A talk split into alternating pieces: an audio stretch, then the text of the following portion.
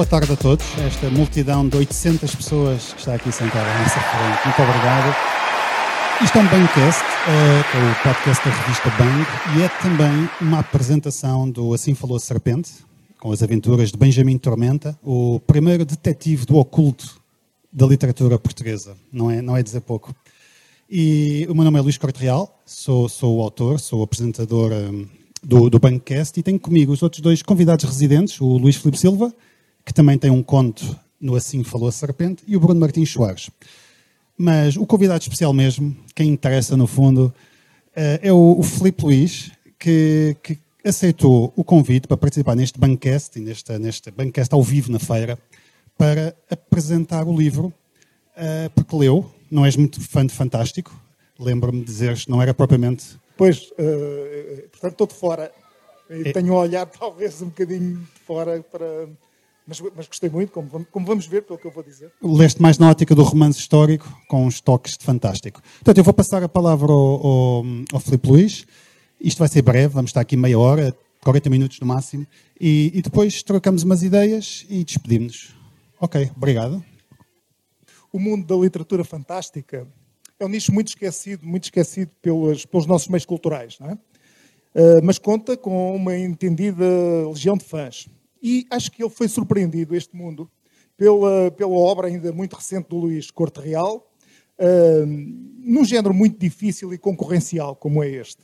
Uh, ele inspira-se muito na escrita, eu julgo ter detectado isso pelo seu escritor ídolo, o Essa de Queiroz, que aliás é personagem o próprio Essa é uma personagem do seu primeiro livro, eh, O Deus das Moscas Tem Fome, eh, e ele inventou um herói português que se move na Lisboa de, 800 e que no segundo volume que, da saga, que é assim falou a Serpente, livro do qual estamos agora a falar, também se aventura pelo Porto. Um, o rigoroso trabalho de investigação histórica uh, que, serve, que serve de cenário depois às aventuras fantásticas deste herói um, é, é, muito é, é, notável, é um dos grandes trunfos dos seus livros, uh, que também são salpicados de sangue pelo terror mais puro e duro, ao estilo de um H.P. Lovecraft, não é? Como diria o outro, tenham medo, tenham muito medo. Eu sou insuspeito para apresentar este livro. A literatura fantástica não é minha praia, confesso, não é minha especialidade, nem nunca cultivei nenhum gosto especial pelo género. Aprecio um bom policial, é certo, mas com polícias mais realistas, digamos, que envolvam um ou outro detetive improvável, como o Hercule Poirot, um, um clássico. Mas as minhas cedências acabam aí, já não, já não me aventuro pelas fábulas ocultistas sequer do Dan Brown, que acho bastante medíocre. Não consigo dizer de cor uma única personagem uh, do, da saga do Senhor dos Anéis, por exemplo. Eh, no entanto, uma coisa é certa, eu reconheço um bom livro, uh, um livro bem escrito, quando o vejo e quando o leio. E é o caso. Este Benjamin Tormenta, assim se chama o herói, personagem central dos, dos livros, uh, é o detetive do oculto, um bruxeiro. E a sua serpente interna, um espírito maligno, mas na verdade indispensável para o triunfo do bem, uh, tem algo de diferente. Para já, independentemente da componente do oculto e do fantástico, o autor serve-nos de Cicerone de um mundo muito real, com referências de todos familiares. A Lisboa oitocentista, que descobrimos em autores como essa de Queiroz, mas que é recuperada com mestria e atenção ao pormenor, atenção, pela pena do, do Corte Real. O Corte Real não esconde esta influência, entre muitas outras, nas notas finais do livro, onde, onde confessa quais são as suas referências principais para esta escrita. Se quiséssemos dispensar as cenas do sobrenatural e só ler os trechos os trechos preambulares das histórias, uh, isso já chegaria para nos satisfazer de uma certa degustação nostálgica da boa literatura com patina, uma tela de sépia inscrita no nosso imaginário. Neste novo livro, saímos das muralhas da capital e somos brindados também pela novidade da incursão pelo Porto, uh, que não é menos cuidada, não, menos, não, é menos exata e atenta ao pormenor do que uh, o cenário da capital. Mas desta vez, depois de ter incluído essa de Queiroz num personagem no volume anterior, anterior como já referi, uh, Corte Real desencanta para o detetive do oculto uma espécie de um Watson de luxo, na pessoa do Fradico Mendes, o poeta heterónimo do cenáculo, que em boa era é resgatado neste livro, em boa hora, ganhando toda uma outra dimensão. Este é o Fradique do Luís Corte Real. E que bem que ele fica. Esta mistura entre o realismo extremo, tratado com perícia, com bom gosto, e um oculto fantasmático que nos surpreende a cada passo, fazem destes livros O Deus das Moscas Tem Fome e o Assim Falou a Serpente, a Serpente que nos traz aqui, e também faz deste herói, o Tormenta, uma peça inovadora. Eu diria mesmo na própria literatura portuguesa contemporânea. Sobretudo, o autor consegue uma proeza bem rara nas novas correntes literárias que, por vezes, procurarem narrativas demasiado alternativas só afastam o público. Ele consegue exercer com mestria a arte de saber reconciliar-nos com o prazer de desfrutar de uma história bem contada. A fórmula encontrada por Luís Corte Real não ignora as influências queirosianas da nossa literatura maior, mas também bebem autores como Conan Doyle e outros mestres do policial. E dão-nos um cheirinho de nostalgia infantil-juvenil, na atenção aos objetos, ao vestuário, à alimentação, que encontramos na nossa infância em Enid Blyton, referência de infância, primeiro ponto de contacto de muitos de nós com, com a ficção. A fórmula é mesmo um ovo de Colombo. O facto de estarmos perante um detetive do oculto é um achado. Uh, mas é, uma, é, um, é um género já conhecido noutras, noutras paragens, mas que fica muito bem uh, na pele de um herói, de um herói português. Uh, pontos fortes, detenhamos-nos um bocado nos pontos mais fortes. Um dos pontos mais fortes é a escrita. A escrita, a forma colorida como o autor nos faz viajar pelos locais, pelos ambientes e pelos cenários que, que vai desencantar. Uma técnica próxima da melhor personagem, da melhor reportagem jornalística eu que sou jornalista, sei do que estou a falar. Eu que vivi algumas temporadas em Macau, por exemplo, percebi logo isso na primeira história do Deus, do Deus das Moscas, que é lá passado. E nós somos transportados para, para aquele cenário de uma forma magistral. Quando falo da técnica de repórter que encontro neste livro, eh, a descrição da viagem ao Egito, eh, que é o conto mais uh, surpreendente e, mais conseguido deste, Assim Falou a Serpente, Uh, nesta viagem, os locais, as personagens, os figurantes, os costumes, para além de revelar uma cuidada investigação histórica, fazem do repórter, do Luís Corte Real, que por nós viaja no tempo, uh, é, é, os nossos olhos, os nossos ouvidos, os nossos narizes, é o nosso enviado especial. Mais, um enviado especial que viaja no tempo também. Esqueçam tudo o que leram antes, uh, antes de lerem o Benjamin Tormenta. A novela ou o conto final Assim falou a serpente, que dá título, dá o título principal ao livro, fornece o título ao livro, é uma pequena obra-prima do fantástico. É um tratado de história e egiptologia, dando 10 a 0 a algumas cenas do Indiana Jones. Não, não estou a brincar. Com, com mestria, recupera velhos mitos relacionados com o povo do mar, uh, pela primeira vez assim identificado por um, por um egiptólogo francês em 1855 eh, e que teria arrasado as civilizações do Mediterrâneo, do Mediterrâneo até ser finalmente derrotado por Ramsés III há 3 mil anos. O pouco que se sabe deste povo, dos povos do mar, tem aqui uma versão tão boa como qualquer outra. Serão demónios extraterrestres? Outra coisa qualquer? A teoria de Corte Real é fantástica, é ficcional, mas a própria historiografia não tem nenhuma melhor. A incrível panóplia de peças de vestuário ao longo das narrativas, o cuidado posto no pormenor do alfinete da gravata de madrepérola, as luvas de pelica, o fato de flanela clara no calor do Egito, mas era assim, no século XIX um cavalheiro não usava manga curta. A ciga... Nem calções, nem calções.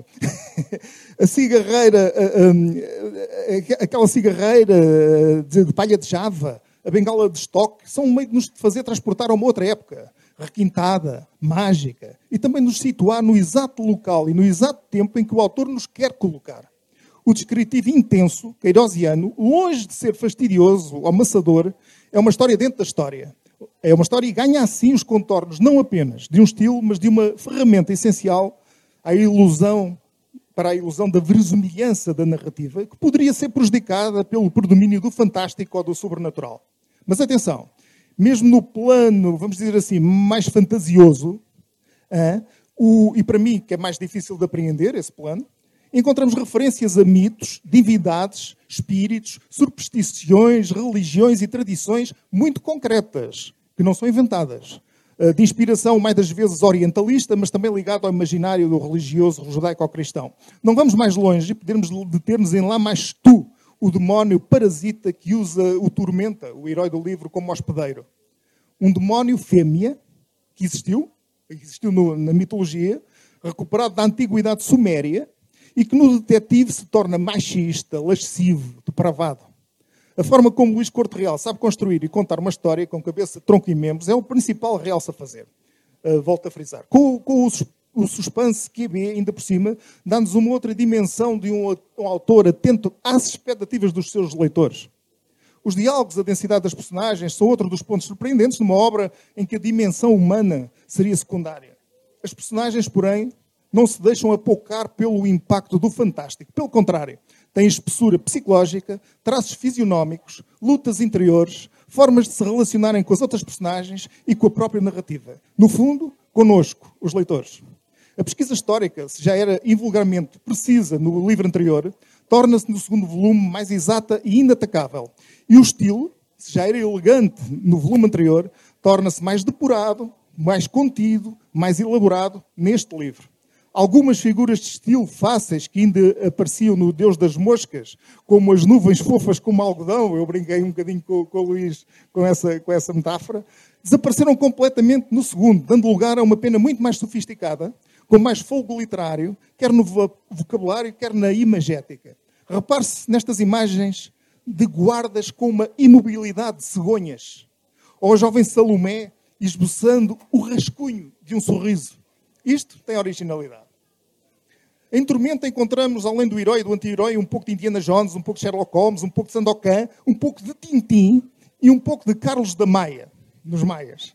E muito, quer-me parecer, há em Tormenta, no Benjamin Tormenta, o bruxeiro, o detetive do oculto, há muito do Luís Corte Real. Quando, tal e qual como a personagem Salomé, aliás, Bastet, o nosso autor se deixa dormir e sonha com o seu outro eu, nas profundezas do seu inconsciente. Não sei se repararam nas semelhanças físicas entre os desenhos que representam o nosso detetive e o próprio Luís Corte Real. Uh, a propósito, a propósito, a propósito, as ilustrações também, também são dele e revelam outro talento que, estava, que nos surpreende. Um, o que é que está aqui mais de importante? Vou tentar abreviar um bocadinho, temos pouco tempo. Uh, já falei da boa escrita, da boa construção, o, os ingredientes certos de suspense e ação, uh, que não falta sequer o sexo, sempre de uma forma elegante. Uh, o super este, este é o super-herói perfeito da luta pelo bem dá para qualquer história que queiramos construir, qualquer filme que queiramos realizar, pois tem recursos ilimitados. O herói até é poliglota, o que deixa o leitor sempre suspenso da, própria, da, própria, da próxima façanha e de como é que este herói nos vai surpreender. Uh, as, as, referências cinematográficas e, sobretudo, de, de banda desenhada, em especial no primeiro volume, diria eu, são extraordinariamente coloridas. A pesquisa e conhecimento, o orientalismo, a marinhagem, o balonismo, o opiário, a geografia, os adereços oitocentistas e a história revelam trabalho, trabalho, transpiração, não é só inspiração. Um, e nas, nas, referências finais, o autor já, já tinha dito, cita uh, as suas as próprias referências literárias, outros autores uh, que, o inspira, que o inspiraram, que, o, que, o, que, que, ele, que, ele, uh, ele, que ele não imita, mas que reinterpreta, não é? E, e, e diz, diz, muitos nomes, esqueceu-se de um que eu por acaso detetei, com a leitura atenta, que é o Fernando Pessoa, página 181, 281, peço desculpa.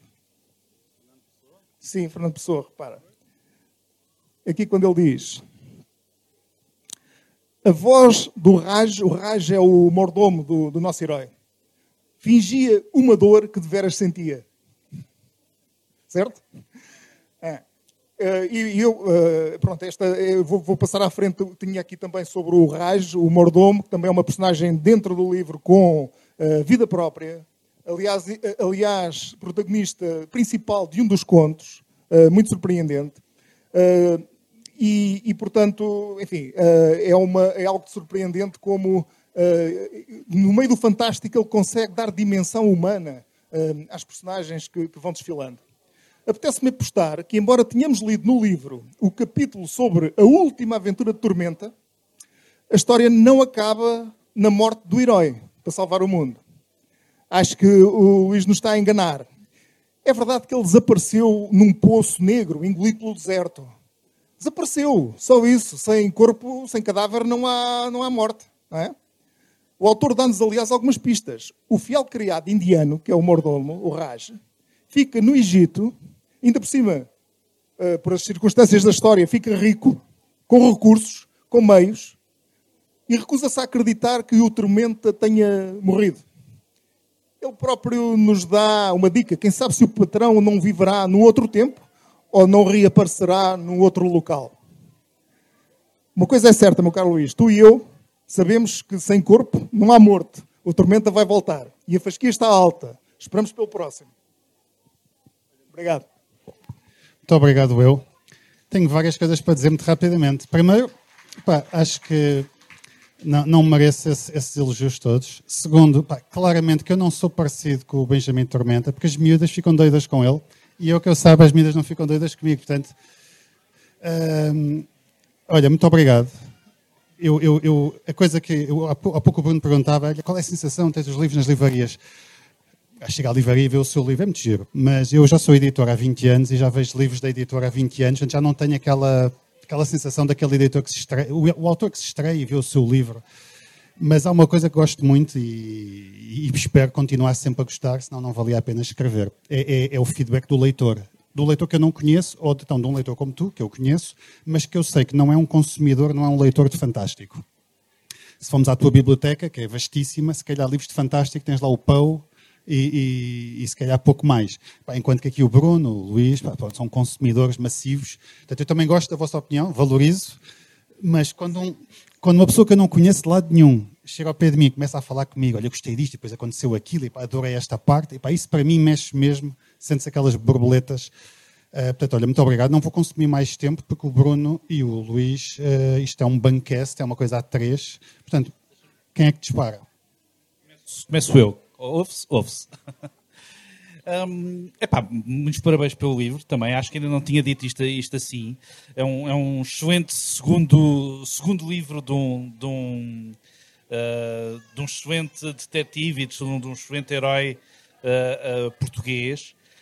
Um, há coisas neste livro de facto que são, que são bastante interessantes e que é preciso também referir e gostava de referir um bocadinho para além de tudo aquilo que, que, que, que o Filipe Luís já, já, já falou. Um, para já, há de facto uma, um desenvolvimento, há de facto uma progressão.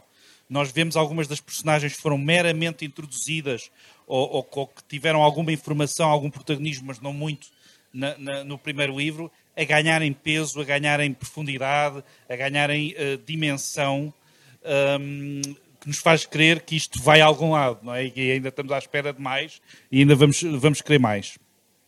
Há outra coisa que também tenho, tenho, tenho que dizer, que ainda não foi referido, que tem a ver com, com o conto do Luís Filipe Silva, que é um, que é um excelente conto e que é um desafio uh, terrível, porque, porque pegar, num, pegar numa personagem, num estilo, num texto tão, tão particular como é o, como é o, o texto e o, e, a, e, a, e, o cenário que o, que o Luís Cortial consegue colocar nas páginas. E, eh, e, fazer qualquer coisa que se encaixe não é a coisa mais simples do mundo. E, no entanto, o Luís, o Luís Filipe conseguiu aqui uma, um artifício interessante. Um, escreveu na segunda pessoa, que é uma coisa rara, Margarito Raz e por mais. Escreveu na segunda pessoa, escreveu em, em, tom de carta e criou uma personagem misteriosíssima, uma espécie do Moriarty do, do Benjamin Tormenta, que ainda não sabemos onde é que vai acabar, mas que me parece que, que, que tem também muito, muita, muito pano para mangas. Já agora, deixa-me só uma intervenção rápida. No primeiro volume, o, o Deus das Moscas Tem Fome, a autora convidada foi a Anabela Natário, que está ali muito escondida. Mas já agora, Anabela, diz adeus, diz adeus. que foi a autora que no primeiro volume foi convidada e também teve a, a ingrata tarefa de mergulhar num, já num género que ela também não é propriamente aquele em que ela escreve. O Luís é, é, escreve muito bem dentro do género. A Anabela é mais romance histórico. E, e, e, e pô, não foi fácil. Olha, muito obrigado, Anabela. Está ali o teu nomezinho, não me esqueço. Está no coração. Façam like, subscrevam, partilhem e comentem. Sejam épicos. Um, epá, queria fazer-te uma pergunta, que é, isto na verdade não é um livro de, de contos. Isto são dois romances e, meia do, e dois ou três contos.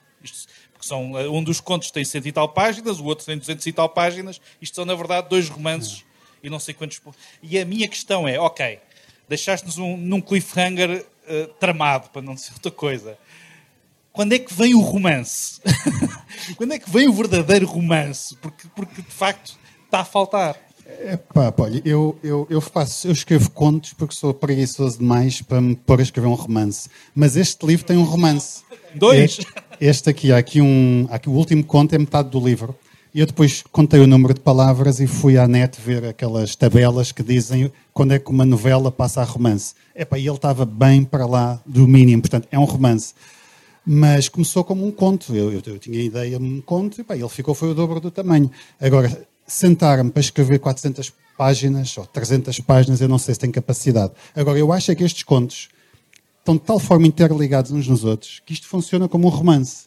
Com a vantagem de tu poderes ler hoje um, pá, e daqui a 15 dias lês o segundo, convém ler por ordem, apesar de poderes ler na ordem que tu quiseres, mas eu acho que há uma, uma, uma mais-valia em ler por ordem, funciona como um romance. Eu que nunca fui grande apreciador de contos, eu estou a ler contos agora quase pela primeira vez, e não são de fantástico. Uh, nunca fui. Se um autor tem um livro de contos e tem um romance, eu pego sempre no romance. O, o que eu acho que é um grande disparate, porque às vezes os contos têm tamanha força e uma ideia tão gira e nunca amassam. Acabam sempre antes daquilo que a gente gostava. Portanto, eu, eu, eu vejo isto como um romance em, em partes. E pronto, olha, Luís, passava para ti.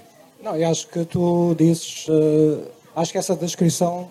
Acho que essa descrição é perfeita, porque nota-se que não são livros isolados. Ou seja, numa série, nota-se de facto que, os, que cada livro, numa série tradicional, uma, uma trilogia, nota-se que cada livro acaba por ser, para todos os efeitos, um capítulo de uma história maior.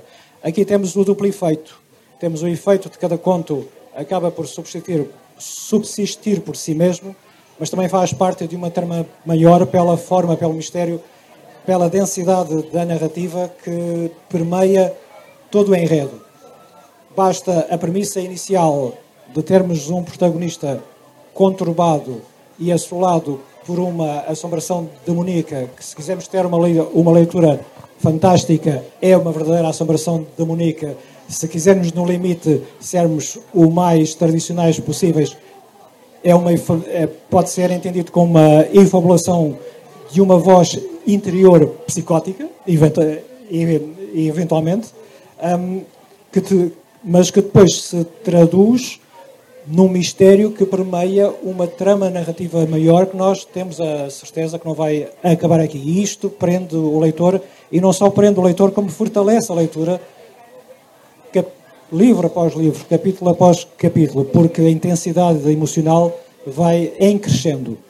Eu diria como autora que uh, o facto de tu estares desafiado por um, textos cada vez mais longos, por contos cada vez mais longos e tal como e a própria pergunta muito pertinente do Bruno, quando é que vem o romance, é que é precisamente isso que se sente. Uh, a música vai em crescendo, irá existir, sabemos que existirá um episódio futuro, um conto futuro longo, extenso, que vai unir as pontas da narrativa e que vai fechar estrondosamente esta obra.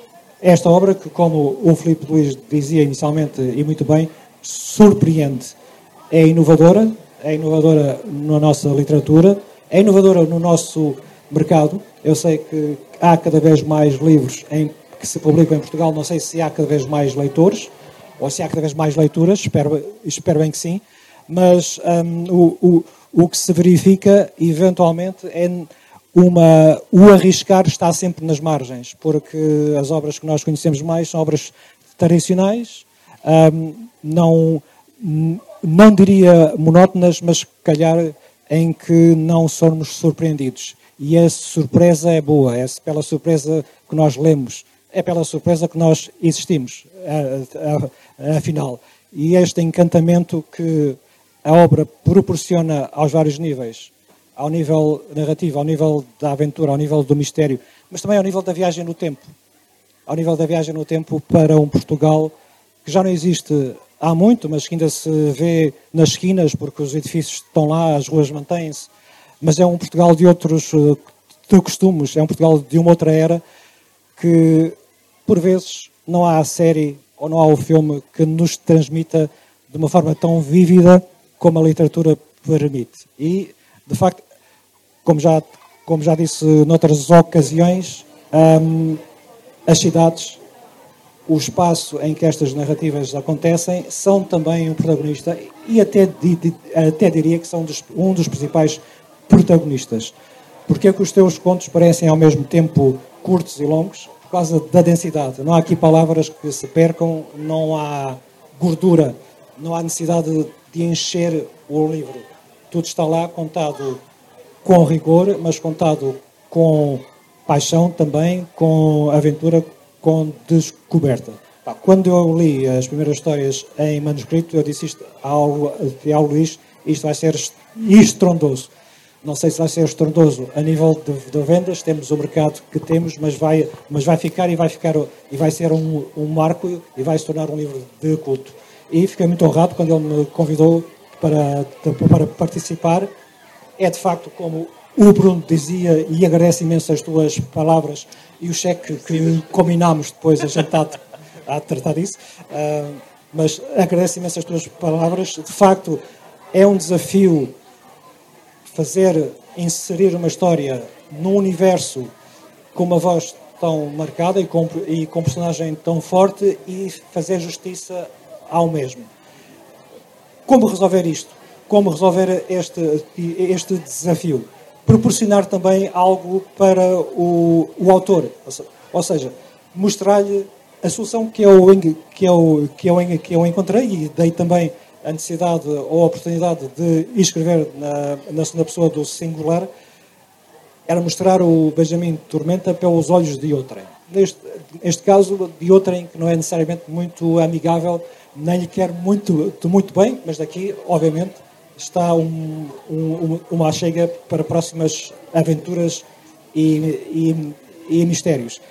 E com isto, lançar desafios também para o, o autor, para o autor se tornar leitor da sua própria obra e poder também ele pensar oh, o que é que eu posso fazer com isto? Será que isto me traz algo mais? Portanto, foi muito, foi muito interessante participar, responder a este, a este desafio. É uma, é uma, é uma humilde colaboração. O que importa aqui, obviamente, é o Tormenta e são os contos, são os contos principais. Ok, Luís, obrigado. Uh, só, só, aqui uma curiosidade, por acaso. Eu tenho alguns amigos que, que me sabem, epá, eu estou a gostar, mas aquilo é assim um bocado pesado e às vezes torna-se maçudo. Já não é a primeira pessoa, mas tenho muita gente que me diz, eu gosto muito do estilo. Uh, eu não escrevo naturalmente assim. É? Eu tenho que forcei a mão para... E às vezes quero deixar de escrever assim e vejo-me vejo grego estou a escrever outra coisa que o Luís e o Bruno conhecem, bem, quando dou por conta estou a escrever o estilo do Tormenta e tenho que voltar atrás. Por... Estou possuído pelo Lamaste também. Porque o que eu tentei aqui foi uh, criar um detetive do oculto, porque a literatura portuguesa não tinha assim, um detetive do oculto, e a, a figura do detetive do oculto é, é bastante emblemática dentro do género fantástico. E, e, e, tive que escolher uma época, ainda pensei bastante em escrever no princípio do século XX, 1920, achei, achei interessante, mas acabei por escrever no finais do século XIX, porque queria escrever no tempo da Lisboa do Essa de Queiroz. E o estilo que eu tentei reproduzir uh, é o estilo do Essa. Claro que não se consegue, essa só há um, mas podemos tentar. E, e portanto, há, há, bastante descrição, há, não, não, não, não, tento pôr a, a ação... A, apesar de eu achar que os contos são movimentados, tendo que sejam movimentados, o, o, o Essa não tinha contos de, de pancadaria, nem alfama e, e, casas de ópio com tiros e, e, facadas, o Essa não contava isso, mas é possível ir buscar um bocadinho da escrita que faz lembrar a escrita oitocentista. Uh, pronto, há pessoas que gostam e, e sentem que, que, é parte integrante e que, e que, é fundamental, e há pessoas que pronto, chocam um bocadinho mas não é o meu estilo, é o estilo que eu criei para o Benjamin Tormenta, tendo que tenha ação, porque isto, eu, eu quando estou a escrever estou a imaginar uma série de televisão, não estou a imaginar um livro do essa. Portanto, estou, estou a, visualmente estou a ver tudo, o que é que se ouve, o que é que acontece, acho que, modesta à parte, acho que dava uma boa série da Netflix. De, se houvesse para os, os 10 milhões por episódio, porque recriar coisas históricas e depois pôr uns efeitos especiais por cima não é a coisa mais barata do mundo. Mas, mas pronto. Bruno, não sei se, se queres dizer alguma coisa. Acho que concordo tu, com, com, com, com, o que tu estás a dizer e, e, e revejo nesse e revejo-me também nessa. Eu acho que quando estamos a, quando estamos a escrever a um, a um determinado nível e tu estás de facto já nesse nível, o, o estilo, essa modelagem do estilo é absolutamente essencial. E, mas, mas este estilo ainda tem de facto uma dificuldade acrescida, é que o, o, o Essa escrevia como Essa porque também na altura não havia televisão, não havia cinema. Quando, quando se ele falava num kimono, era preciso explicar o que, é que era um kimono, como é que ele era. E, portanto, há um, há um grande nível de, de descrição necessária. E tu tens aqui o, o, a dificuldade inversa, que é tu tens de escrever aquilo que já não existe, que as pessoas já não veem, não é? Uh, um, Pá, coisas tão simples que, que, que, eu sei que tu, que tu, que tu pesquisaste, tu já, já nos disseste muitas vezes pesquisaste imenso, mas coisas tão simples como o facto de uh, se levar quatro dias de Lisboa a Porto no, até, até meados dos anos do, do, do, do século XIX. Ou, ou mais, ou mais. E, na, e se fosse preciso, eras assaltado pelo caminho pelo... e, e naufragavas duas vezes. Exatamente. Uh, mas todos estes pormenores que eu sei que tu, que tu, que tu pesquisaste são de facto uma delícia de ler.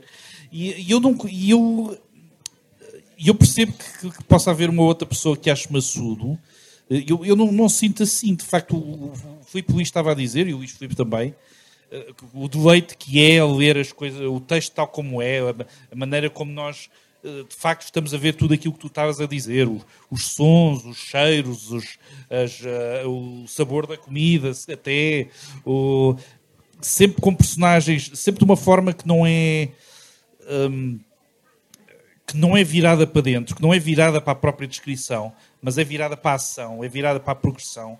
Uh, tu descreves, uh, descreves o, duas personagens a, a, a almoçarem e, e, descreves a comida e, a gente, e estás a escrever porque as personagens estão a almoçar, não é porque é interessante descrever a comida.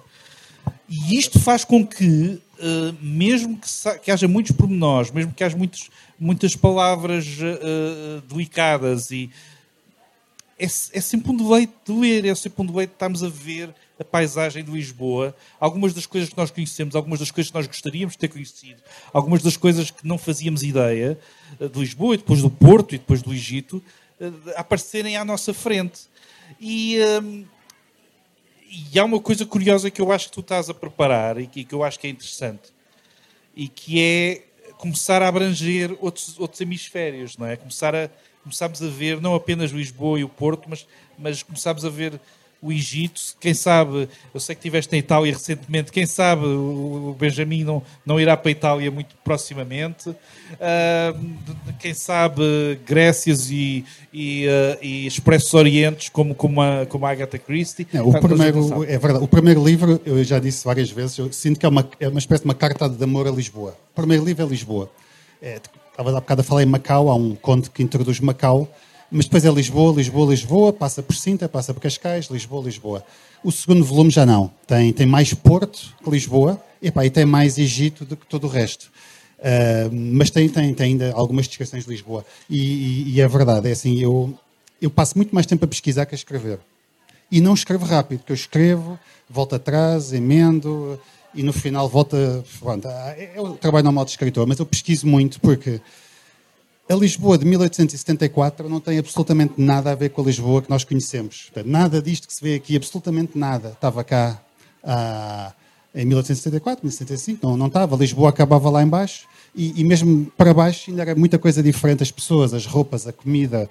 A pessoa que vestia uma roupa durante o dia, vestia outra roupa à noite. As luvinhas, a, o monóculo, a, os carros, a panóplia de carroças, os copês, as, as charretes... É, eu tenho um livro, eu comprei livros só sobre carros para perceber como é que, porque é que isto é um coupé e isto é um landau. Eu não vejo diferença, mas é um landau e é um coupé. E, e, portanto, e a pesquisa tornou-se de tal forma obsessiva que eu ainda hoje, que eu já prometi a mim mesmo que não compro mais livros sobre o século XIX, nem Cavaca Tussa, não compro mais, mas eu quando estou a descer, Os meus olhos estão sempre à procura de livros sobre o século XIX, sobre Lisboa, sobre as roupas, sobre tradições, sobre. Olha, eu eu tenho livros só, só com feiras, feiras do século XIX. São úteis, fala-se aí numa ou de outra.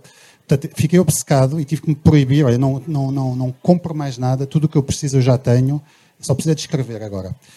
Mas, e, e pode, é verdade, vai haver um terceiro volume, não tão cedo, não, não para o ano que vem. E já escrevi um conto que se passa nesse terceiro volume, portanto, o Tormenta. Agora, vocês não sabem se o conto se passa depois deste ou antes. Eu não vou revelar isso, porque este termina com cliffhanger, que vai ficar mesmo assim. Mas passa assim. Pá, e para escrever sobre óbitos, eu adoro óbitos, vou lá muitas vezes por ano, só que a óbitos de, de há 150 anos não tem absolutamente nada a ver com esta óbitos, toda colorida, toda, toda arranjada, com o castelo. Não. Eu descobri, não fazia ideia, porque eu pensei que Óbidos era muito bonito há 150 anos. Não, Óbidos estava em ruínas. Portanto, o castelo estava todo derriado, as muralhas parcialmente derriadas, tudo podre, tudo abandonado. E quem vivia lá vivia na miséria. Era, era, era uma vila miserável. E passa-se lá um conto do Tormenta. Adorei escrever. Agora estou noutro projeto, mas eu penso que daqui a dois anos, eh, se, for, se te deixar, eh, teremos o, o terceiro volume. Ehm, e sim, tem que ir a Constantinopla. Não se pode terminar uma saga oitocentista sem ir a Constantinopla, que, é- que era aquela grande cidade. E lá está agora. E como é que vais? Olha, eu não sei nada sobre Constantinopla, nunca fui a. nun- Nunca fui lá, agora é, não é Bizâncio, não é Constantinopla, é Istambul, nunca fui a Idir. Aliás, eu já fui a Terrei, depois apanhei uma doença que a minha filha me pegou e tive que voltar de avião, não vi nada. Portanto, eu já lá tive. Agora, como é que um gajo escreve sobre Constantinopla 1875? Pá, compra-se livros e, e, e lê-se. Eu comprei três livros de viagens de contemporâneos, portanto, escritores franceses, italianos, calhamaços brutais, anotas tudo, que é para tentar recriar Constantinopla como, como, como recriei Lisboa, Porto e o Egito. E o Egito foi todo roubado ao Essa de Queiroz. Já estou sempre a dizer isto, que é para ninguém me acusar que eu roubei ao- Essa. Eu roubei o Egito todo ao Essa de Queiroz. Tu conheces o livro de viagens do Essa, que chama-se Egito. Epá, eu, eu passei aquele livro a limpo e tudo, ele se via, ele agora processava-me se estivesse vivo. Ah, não processava porque já está no domínio público, mas, mas descrições de pessoas, de roupas, de casas, de ruas, as comidas. Ele foi os meus olhos, os meus ouvidos. E o conto que se passa no Porto, neste aqui, é, é o cenário do Jules Diniz, uma família inglesa. As personagens de Jules Diniz estão cá todas, ah, só que é um conto de terror. Portanto, não é uma história de amor, é um conto de terror com as mesmas personagens. Epá, o nosso tempo está a chegar ao fim, temos dois minutos. Se alguém quiser roubar estes dois minutos, esteja à vontade. Além de livros, outra adaptações, outras coisas que estejas a fazer Ah, com, é- é, com o personagem? acho que isto pedia uma série de televisão da Netflix. Se conhecesse alguém lá, eu, eu, eu vou a uma, uma reunião com eles. Ah, acho que dava uma série gira. Até porque é, uma- é- é porque é episódico, portanto, e depois tem um arco narrativo que liga aos episódios, mas a banda desenhada, sim, já, já tenho falado com alguns ilustradores. Pá, não estamos com pressa, porque estas coisas demoram, mas eu acredito que mais tarde ou mais cedo vamos ter uma banda desenhada e é um meio que, que vai conviver bem com a personagem. E, e, e servir de inspiração, Blake and Mortimer, o Tintin, que o Filipe Luís falava, sem dúvida nenhuma. Aliás, o Ramanujan, que é o mordomo do Tormenta, é uma espécie de um clone do, do mordomo do, do Blake and Mortimer, do, agora não lembro o nome dele, eh, que é uma personagem que eu adoro também. Epá, olha, Filipe Luís, para começar, muito obrigado mais uma vez pela disponibilidade, pelo tempo e pá, Bruno, Luís, Obrigado. Obrigado. parceiros do Bancast. Eh, amanhã estamos na, no Motel X. Eh, amanhã? Não, daqui a dois ou três dias. Terça-feira. Eh, Vemo-nos lá então. Pá, a todos, muito obrigado. Boas leituras, boa feira. Obrigado.